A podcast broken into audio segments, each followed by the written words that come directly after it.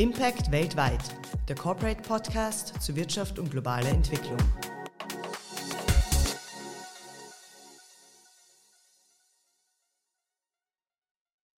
Dieser Podcast wird gefördert durch die österreichische Entwicklungszusammenarbeit. Grüner Wasserstoff ist zurzeit in aller Munde. Auch in der heutigen Folge unseres Corporate Podcasts Impact weltweit dreht sich alles um den Energieträger, als ein wesentlicher Hoffnungsträger der Energiewende gehandelt wird. Doch was bedeutet das in der Praxis? Welche Schritte müssen durchlaufen werden, um Wasserstoffprojekte umzusetzen? Und wie können Schwellen- und Entwicklungsländer konkret davon profitieren? Mein Name ist Frederik Schäfer und ich begrüße Sie mit diesen spannenden Fragen im Gepäck zu einer weiteren Folge des Corporate Podcasts Impact weltweit. Hallo.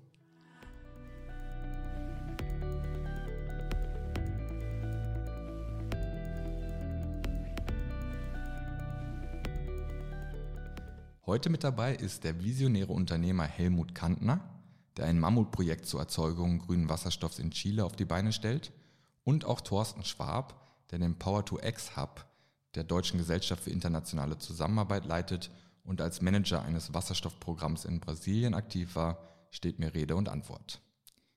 Lassen Sie mich zuvor noch ein Wort in eigener Sache sagen. Schauen Sie doch mal auf unserer Website corporate.at und auf unseren Kanälen bei LinkedIn oder Facebook vorbei. Dort versorgen wir Sie mit allen wichtigen Infos rund um Wirtschaft und globale Entwicklung. Und jetzt widmen wir uns der Energieversorgung der Zukunft. Konkret soll es heute um grünen Wasserstoff gehen. Zunächst zu den Basics. Die Potenziale von grünem Wasserstoff sind enorm. Im Kampf gegen die Klimakrise, beim Versuch, sich unabhängiger zu machen von Russland und anderen Gasexporteuren und auch für die wirtschaftliche Entwicklung von Schwellen- und Entwicklungsländern von denen einige allerbeste Voraussetzungen bieten für die Erzeugung günstigen erneuerbaren Stroms und damit auch grünen Wasserstoffs. Hergestellt wird grüner Wasserstoff nämlich durch die Elektrolyse von Wasser. Das heißt, Wasser wird in Sauerstoff und Wasserstoff gespalten. Wenn die große Menge an Strom, die für diesen Vorgang nötig ist, erneuerbaren Energiequellen entstammt, macht das den Wasserstoff grün und damit klimafreundlich. Im Gegensatz etwa zum grauen Wasserstoff, der überwiegend aus fossilen Brennstoffen gewonnen wird und der aktuell den Großteil der weltweiten Wasserstoffnachfrage von jährlich etwa 90 Millionen Tonnen abdeckt. Heute werden Wasserstoff und seine Derivate wie Ammoniak vor allem in energieintensiven Branchen wie der Stahlerzeugung und der Düngemittelindustrie eingesetzt. In diesen Sektoren könnte grüner Wasserstoff einen bedeutenden Anteil des grauen Wasserstoffs ersetzen.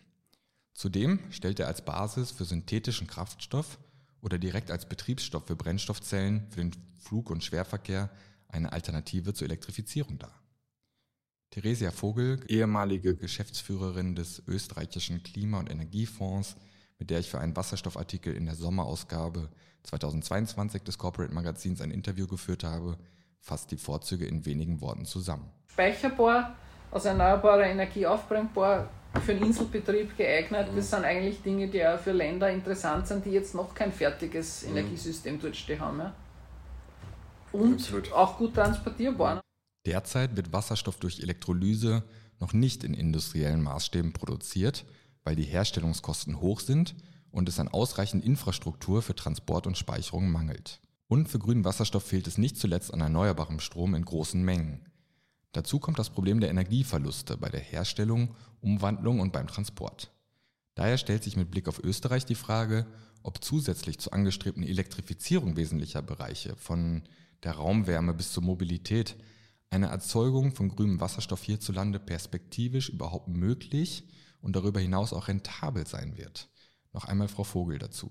Wenn ich vom Strom auf Elektrolyse und auf Wasserstoff und dann wieder zurück auf Strom oder dann in einen verbrennungsartigen Motor oder dann in die Brennstoffzelle und dann ins Auto, also da bleibt dann relativ wenig nur mehr über an, an ursprünglicher äh, Input. Ne? Mhm.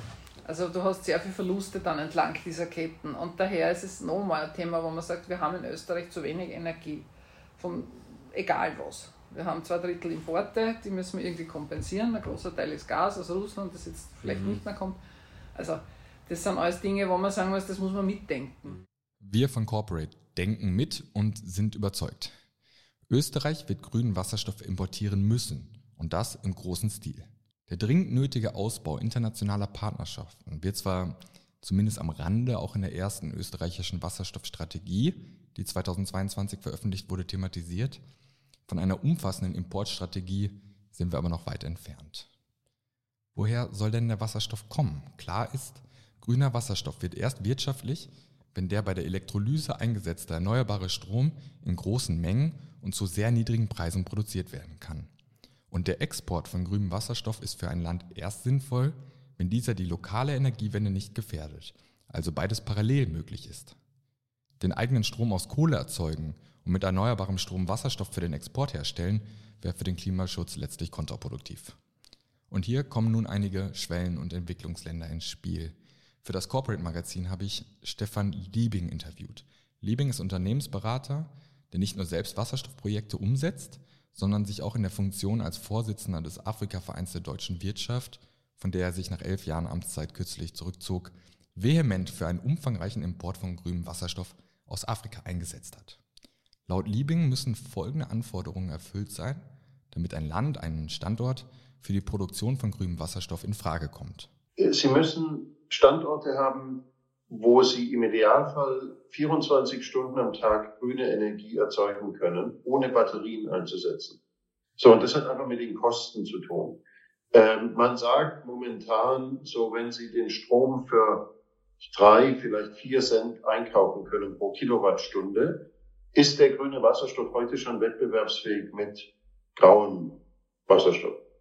Äh, damit ich äh, den Strom 24-7 Betrieb für drei bis vier Cent einkaufen kann, äh, muss ich Standorte haben, die keine Batterien brauchen, wo ich sozusagen die Kombination aus Wind und Sonne auf eine Art und Weise habe, dass ständig Strom erzeugt werden kann. Liebing wirbt für sonnen- und windreiche Standorte in Afrika. Hier vor allem Namibia und Südafrika im Süden des Kontinents sowie die nordafrikanischen Staaten. Mehr dazu lesen Sie im Artikel Zukunftsenergie aus der Wüste im aktuellen Corporate Magazin sowie auf corporate.at. Und es gibt weitere Staaten und Standorte, die sich für die Erzeugung von grünem Wasserstoff anbieten. Unter diesen sticht das südamerikanische Chile besonders heraus. Warum? Die Atacama-Wüste im Norden Chiles weist die höchste Sonneneinstrahlung weltweit auf. Der Süden des Landes, Patagonien, ist eine der windigsten Regionen der Welt. Unter anderem diese Faktoren haben Helmut Kantner, Gründer und CEO des Planungsunternehmens Austria Energy, dazu veranlasst, ein Großprojekt in Chile auf den Weg zu bringen. In einem Joint Venture mit Ökowind, ebenfalls aus Österreich und finanziert vom dänischen Investor Hagen Infrastructure Partners wird aktuell an einem gigantischen Projekt im Süden Chiles unweit der Magellanstraße gefeilt. Auf einer Fläche von Zehntausenden Hektar soll ein Windpark mit 2,8 Gigawatt Leistung entstehen. Der erzeugte Strom soll vor Ort in Wasserstoff und dann in das einfacher zu transportierende Ammoniak, eine Verbindung von Wasserstoff mit Stickstoff aus der Luft, umgewandelt und in die ganze Welt exportiert werden. Dafür braucht es neben dem Windpark und der Prozessanlage einen neuen Hafen sowie eine Meerwasserentsalzungsanlage. Der Vollbetrieb ist für 2028 geplant. Das Gesamtinvestment beläuft sich auf 3 bis 4 Milliarden US-Dollar. 850.000 Tonnen Ammoniak sollen jährlich exportiert werden. Welche konkreten Schritte müssen bei solch einem Mammutprojekt unternommen werden? Helmut Kantner, den ich bereits von vorangegangenen Recherchen kenne, hat mich im Corporate Podcast Studio besucht und mir auf diese und weitere Fragen aufschlussreiche Antworten geliefert. Helmut, du planst mit deinem Unternehmen Austria Energy aktuell ein riesiges Projekt für die Erzeugung grünen Wasserstoffs bzw. Ammoniaks im Süden Chiles. 2019 haben die Planungen dafür begonnen. Der Vollbetrieb ist für 2028 angedacht. Da liegt also eine beträchtliche Zeitspanne dazwischen. Würdest du unsere Zuhörerinnen und Zuhörer und mich einmal durch die wesentlichen Schritte, die wesentlichen Milestones führen, die auf dem Weg von der ersten Idee bis zur ersten Schiffsladung voll Ammoniak liegen, die dann irgendwann ja, von Chile aus Richtung Rotterdam ablegen wird. Das mache ich sehr gerne. Wieso dauert es so lange? Was hat sich getan? Du erinnerst dich, 2019, 2020 äh, waren wir mit der Grundstückssicherung äh, beschäftigt.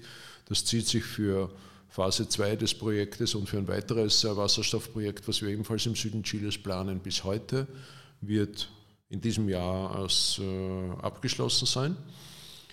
Ähm, wir stehen, sage ich mal, etwa drei Monate vor Präsentation des Projektes vor den chilenischen Umweltbehörden. Ein sehr langer, intensiver Projekt, äh, Projektphase, die auch mit der Einreichung nicht abgeschlossen sein wird.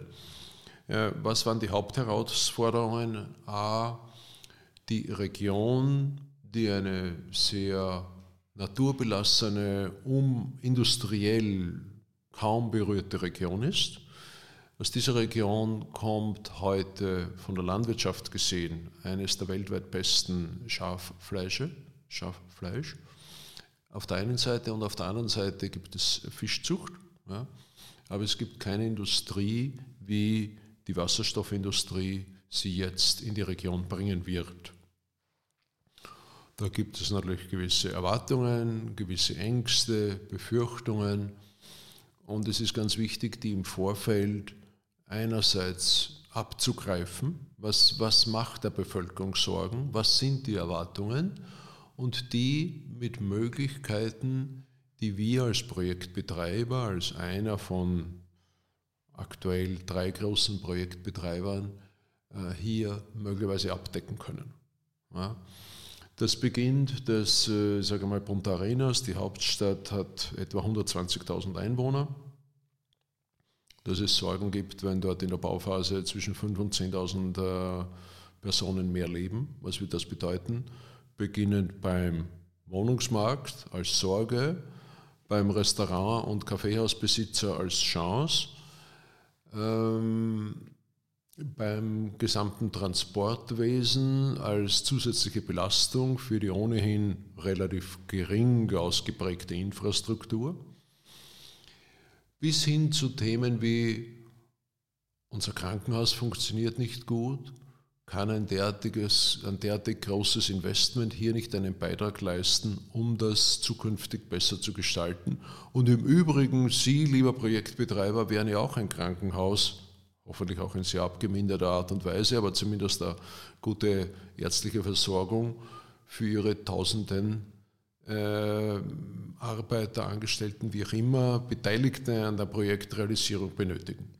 Also der Bogen, wie du schon siehst, spannt sich sehr weit und es ist wichtig, das in der Vorphase der Einreichung abzugreifen, denn das ist ein Teil der Umweltverträglichkeitsprüfung.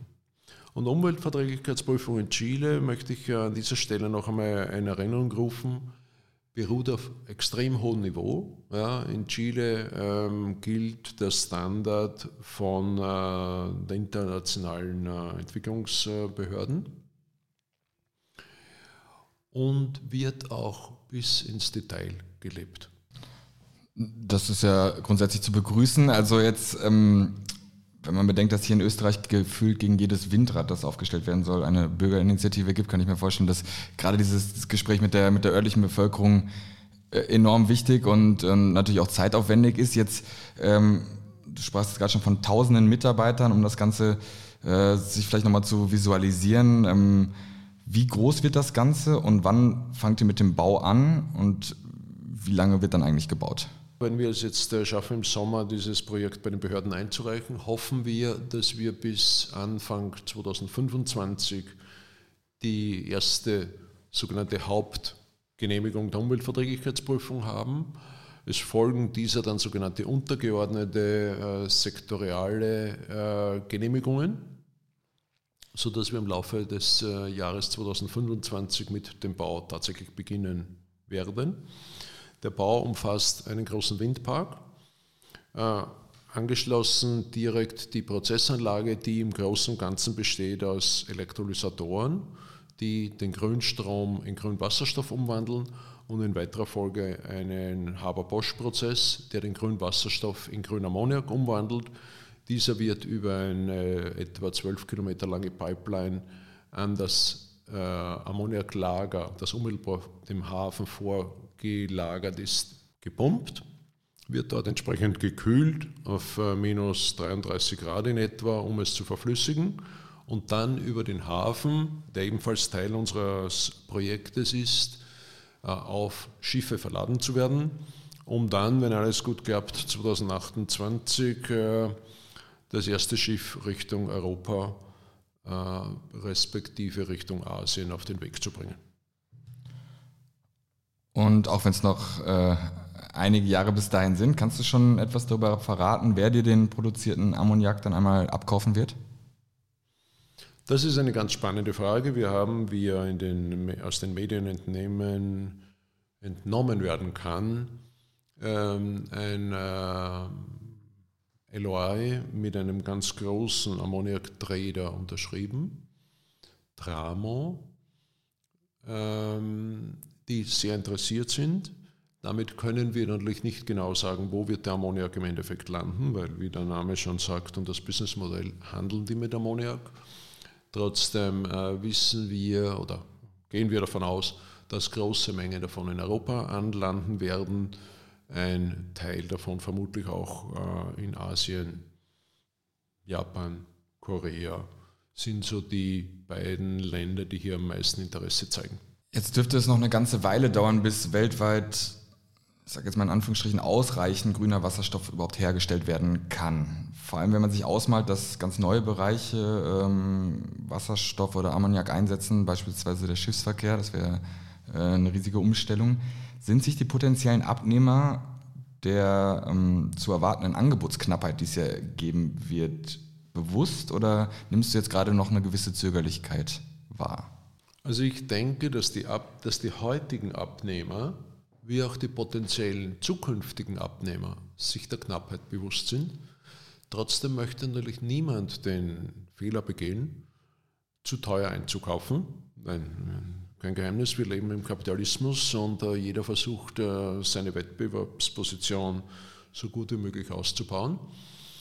Äh, und da ist es so ein bisschen, ich möchte nicht sagen Heine-Ei-Prinzip, aber in diese Richtung. Ja, es gibt viele Interessenten auch über das genannte Unternehmen Tramo hinaus, äh, gerade in der deutschen Chemieindustrie, wenn ich da, da nur einige ansprechen möchte, die Stahlindustrie, Schifffahrtsindustrie, äh, sind sicherlich drei große Gruppen, die, die viel Interesse zeigen. Trotzdem ist es nicht ganz einfach, hier äh, Unternehmen zu einer Entscheidung zu bewegen. Und das schmerzt mich ein bisschen als Österreicher, dass Europa hier gegenüber Asien deutlich zögerlicher ist. Jetzt gibt es hier in Österreich ähm, bis dato eigentlich nur vereinzelte Wasserstoffpilotprojekte eher kleineren Umfangs. Ähm, seit einigen Monaten dann auch äh, eine ja, recht vage nationale Wasserstoffstrategie. Ganz anders Länder, jetzt sprachst du es gerade schon an, äh, wie Japan zum Beispiel, die schon heute sehr ja, konzertiert auftreten, ähm, um sich dann zukünftig große Mengen an Wasserstoff zu sichern. Verschläft Österreich und letztlich die gesamte EU gerade eine, eine große Chance und bräuchte es nicht viel mehr Kooperation Koordination zwischen verschiedenen Unternehmen, Unternehmen und Politik und so weiter. Ob Europa, ob Österreich hier eine Chance verschläft, wage ich nicht äh, zu kommentieren. Wovon ich überzeugt bin, ist, dass Europa und Österreich viel mehr an dieser neuen äh, Entwicklung partizipieren könnte. Und zwar viel mehr. Ich denke jetzt von der Technologielieferung, von der Errichtung, von der Teilhabe als Investor, aber auch von den Abnahmen. Ja, davon bin ich überzeugt, dass sich Europa und äh, dabei auch Österreich einen viel größeren Anteil sichern könnte. Ähm, und wie so oft bei neuen Entwicklungen, und, und äh, ich sehe das so, das ist eine, eine Revolution des Energiemarktes, ja, werden Early Movers langfristig belohnt. Du und dein Unternehmen, ihr seid Early Mover, denke ich, kann man sagen. Ähm, eine sogenannte Zukunftsreise der Wirtschaftskammer zum Thema grüner Wasserstoff kombinierte kürzlich äh, Chile mit äh, den Nachbarn Argentinien und Uruguay. Wird man auch Austria Energy dort bei Zeiten sehen oder welche weiteren Märkte hast du am Radar? Wir aus heutiger Sicht werden den Schritt nach äh, Argentinien sicherlich nicht tätigen. Uruguay vermutlich auch nicht. Wir überlegen, einen Schritt nach Peru zu machen, sind aber überzeugt, dass wir für die nächsten drei bis fünf Jahre in Chile mehr wie ausreichend Betätigungsfeld haben. Wie eingangs schon gesagt, sind wir aktuell mit dem Projekt mit unserem Joint Venture Partner CRB beschäftigt, haben hier entschieden, eine zweite Phase unmittelbar daneben äh, zu entwickeln. Diese zweite Phase wird die Kapazität mehr wie verdoppeln und haben uns schon Grundstücke gesichert für ein weiteres Projekt, ja, sodass wir hier mehrere Jahre gut beschäftigt sind. Vielleicht für den Zuhörer zur Dimension. Wir sprechen jetzt über ein Projekt, das sich über etwa 30.000 Hektar erstreckt, großteils natürlich vom Windpark äh, eingenommen. Wien hat eine Fläche von 42.000 Hektar, wenn ich das jetzt richtig im Kopf habe. Also eine ganz erhebliche Ausdehnung. Helmut, vielen Dank für deinen Besuch und für das äh, interessante Interview. Danke dir. Sehr gerne.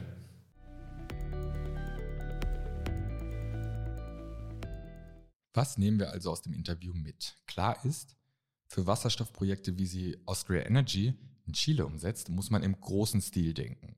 Es braucht angesichts der hohen Herstellungskosten immense Investitionsbeträge, große Flächen und viel Vorlaufzeit. Nicht zuletzt aufgrund der Umweltverträglichkeitsprüfungen und des Austausches mit der lokalen Bevölkerung. Zugleich ist die Herausforderung, die Welt im Sinne des Pariser Klimaabkommens in Richtung Klimaneutralität zu entwickeln, so gigantisch, dass es jede Menge Projekte wie das von Helmut Kantner brauchen wird. Technische Probleme jedenfalls, so versicherte mir Helmut, seien alle lösbar. Beim Kontakt mit der örtlichen Bevölkerung können es hingegen schon anders aussehen. Dabei sei dieser das A und O bei solchen Projekten. Es komme ganz wesentlich auf die Sozialverträglichkeit an. Diejenigen, die schon einmal versucht haben, ein Windrad in Tirol oder Bayern aufzustellen, können davon vermutlich ein Lied singen. Ja, auf die Sozialverträglichkeit von Wasserstoffprojekten in Schwellen- und Entwicklungsländern konzentriert sich auch die Deutsche Gesellschaft für internationale Zusammenarbeit, GIZ. Die GIZ ist in puncto grüner Wasserstoff enorm umtriebig. Im sogenannten PTX Hub in Berlin arbeiten Dutzende Mitarbeiter daran, Schwellen- und Entwicklungsländer bei der Einführung und Skalierung von grünem Wasserstoff zu unterstützen. Dabei steht PTX für Power to X und bezeichnet Technologien, die elektrische Energie aus erneuerbaren Quellen in andere Energieformen oder chemische Produkte umwandeln. PTX ist quasi der Überbegriff für Technologien, deren Vorreiter grüner Wasserstoff ist. Der Leiter des Programms heißt Thorsten Schwab und ich habe ihn gefragt, was eigentlich konkret geschehen muss, damit der gewünschte Entwicklungsimpact, also das Schaffen vieler Jobs, die Erzeugung hoher Einnahmen, eine Stärkung der lokalen Energieversorgung und des Kampfes gegen den Klimawandel auch wirklich eintritt. Hier seine Antwort. Gesprochen haben wir über Zoom. Also bei allen Investitionen, nicht nur PTX oder grüner Wasserstoff, sondern eigentlich bei allem, was wir so tun ähm, an Fortentwicklung, ist Nachhaltigkeit wichtig. Und der Begriff ist ein Schlüsselbegriff.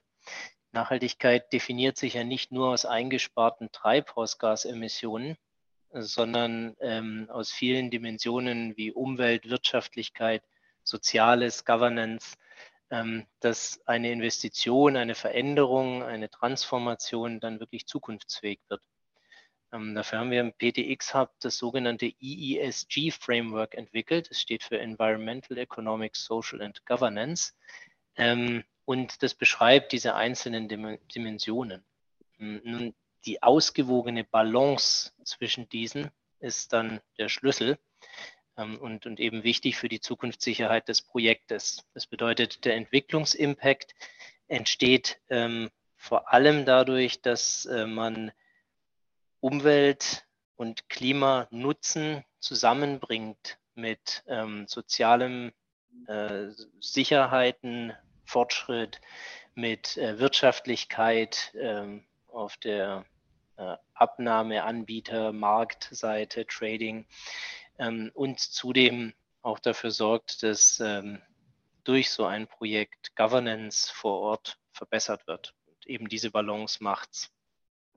Ähm, also ich habe mittlerweile gelernt, Sozialverträglichkeit ist so ein bisschen das A und O, gerade bei diesen Großprojekten. Äh, natürlich spielen Land- und Wasserverbrauch eine große Rolle. Wer sorgt denn dafür, dass die bei so diesen großen Projekten auch wirklich im, im Blick behalten werden, diese Aspekte? Sie nannten gerade das äh, Wort Großprojekt, da würde ich noch mal gerne drauf eingehen.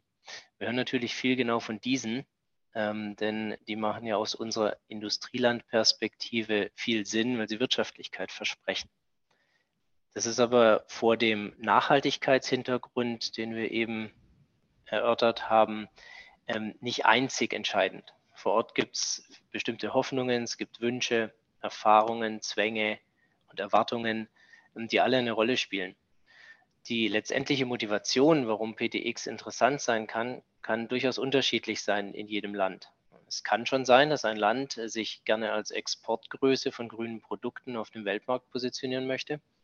Ein anderes möchte vielleicht aus einer Lieferabhängigkeit rauskommen mit irgendeinem mächtigen zuliefernden Nachbarn.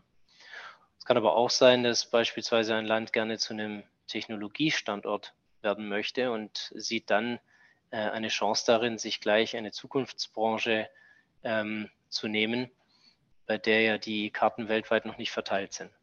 Mhm. Können Sie für diese Länder auch Beispiele nennen? Also ein Land, was ganz klar äh, in Richtung Exportland äh, sich entwickelt, ist äh, Chile oder auch Namibia. Da, alles, was dort passiert, äh, zeigt in diese Richtung. Ähm, es gibt Länder, die sind in Abhängigkeiten von größeren Nachbarn. Das sieht man dann immer, wenn irgendwelche rohstofffördernden Länder, Öl, Kohle, Gas, äh, ihre Nachbarländer versorgen. Da muss man nur mal auf die Weltkarte schauen, dann sieht man ein paar von denen. Und äh, was die Technologieführerschaft oder den Einstieg und sich zu etablieren als ein Technologieführer in einer neuen Technologie angeht, würde ich sagen, ist zum Beispiel Brasilien zu nennen. Die sind schon sehr erfahren in Biofuels, äh, kennen sich gut mit den Größenordnungen aus, kennen sich gut damit aus, äh, jenseits der fossilen Kraftstoffe Sachen bereitzustellen. Und äh, so wie ich das von dort kenne, mh, hm, sehen die in Power to X durchaus eine Evolution nach den Biokraftstoffen. Und das ist schon äh, sehr äh, stark Technologieführermentalität. Sie haben, äh, wenn ich es richtig gelesen habe, oder waren ehemals Manager eines PTX-Programms in Brasilien. Würden Sie sagen, dort ist man weiter als hier? Es gibt durchaus äh, Sachen, bei denen Schwellenländern in keinster Weise zurückbleiben hinter den Industrieländern. Also äh, wenn ich auf das Beispiel Brasilien eingehe, dann sieht man da, ähm, es gab schon in der Ölkrise in den 70er Jahren ging es los mit diesen ersten Versuchen zu sagen, okay, was könnten wir denn als alternative Kraftstoffe überhaupt bereitstellen? Und damals wurde eben Ethanol gesehen. Das war damals, ähm, da gab es keine Vorbehalte dagegen. Ähm, dann mit der Zeit äh, ging es immer weiter und die Technologien entwickelten sich weiter. Und äh, als dann ähm, die Sojaindustrie äh, groß wurde, um ähm, Futtermittel nach Europa bereitzustellen, äh, stand da der Reststoff des Sojaöls. Und auch dort hat man dann in Brasilien gesagt, das äh, ist möglich, aus diesem einen Kraftstoff zu machen und hat eben Biodiesel äh, bearbeitet. Heute ist man schon so weit und sagt, äh, das ist vielleicht eher geeignet, um Flugtreibstoffe mit dem HEFA-Verfahren bereitzustellen. Ähm, und wie gesagt, ist man dort nun am Diskutieren, wie kann man denn auch diese neuesten Technologien, äh, die auf erneuerbarem Strom beruhen, von dem es ja dort auch reichlich Potenzial gibt in Form von Sonne und Wind und Wasser, ähm, eben weiterentwickeln und dort immer mehr in die Richtung zu gehen, was gibt es denn als Alternativen ähm, zum Rohöl, zur Kohle und zum Gas. Und das vor dem Hintergrund, dass Brasilien auch ein Ölförderland ist. Es ist also durchaus ähm, eine Offenheit da, verschiedene Technologien gleichzeitig weiterzuentwickeln.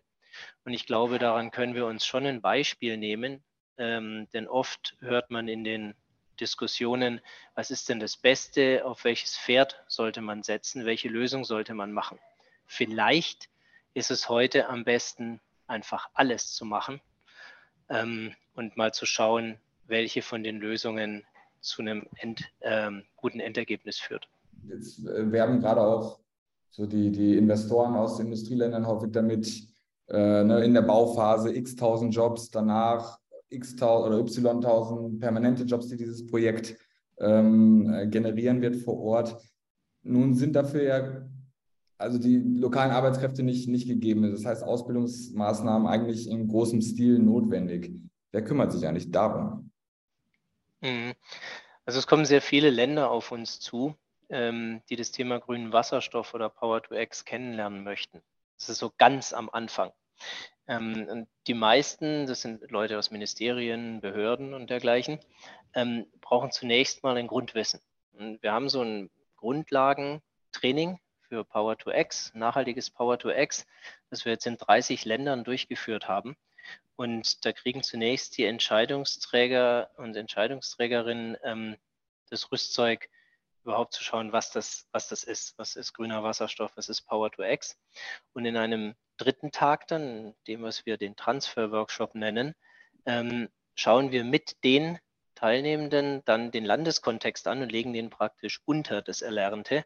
Und dann sieht man, ähm, welche PDX-Ansätze sind überhaupt für das Land passend und in welchen Bereichen bräuchte man Berufsbildung, ähm, wo muss, muss es überhaupt erst Regelwerke geben, ähm, wo muss es vielleicht ähm, Unterstützung geben seitens der Politik, vielleicht auch Zuschüsse oder auch Steuererleichterungen. Was, was gibt es alles ähm, und was könnte das für das Land bringen?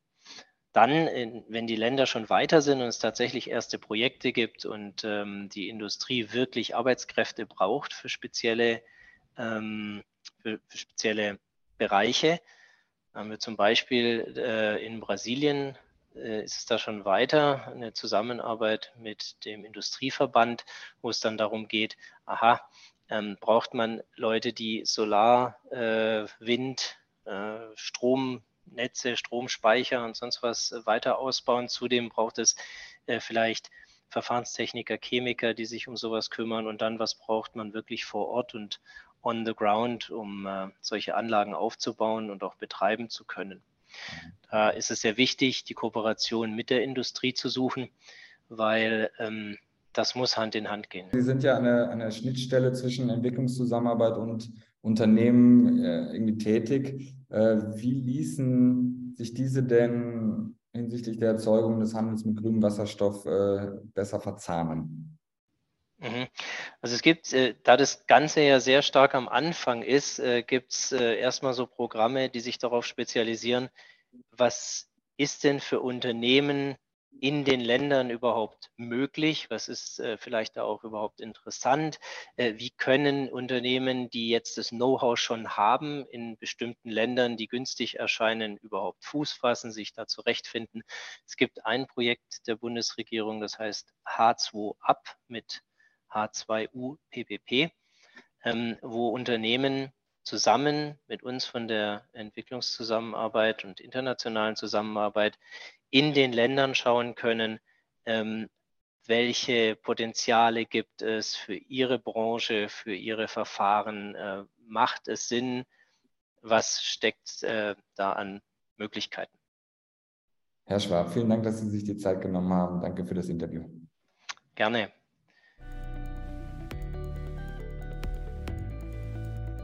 Herr Schwab hat in den vergangenen Minuten zum einen den großen potenziellen Entwicklungsimpact von grünem Wasserstoff aufgezeigt, etwa dadurch, dass man sich hochwertige Ausbildung ins Land hole. Der Anschluss dafür müsse nun von der Ebene der Entscheidungsträger ausgehen. Zum anderen hat er auch die Rolle der Entwicklungszusammenarbeit unterstrichen, wenn sie die proaktive Zusammenarbeit mit den Pionierunternehmen im Bereich grüner Wasserstoff sucht, wie es etwa in Deutschland zum Teil schon der Fall ist. Nach unserem Gespräch sagte Thorsten Schwab, wenn die Lernkurve ordentlich voranschreitet, könnten interessante Szenarien entstehen. Ja, das ist doch ein schönes Schlusswort für die heutige Ausgabe von Impact weltweit, dem Corporate Podcast zu Wirtschaft und globaler Entwicklung. Denn wir wünschen uns eine schnelle Lernkurve in diesem Bereich und bei vielen anderen Themen rund um Wirtschaft und globale Entwicklung.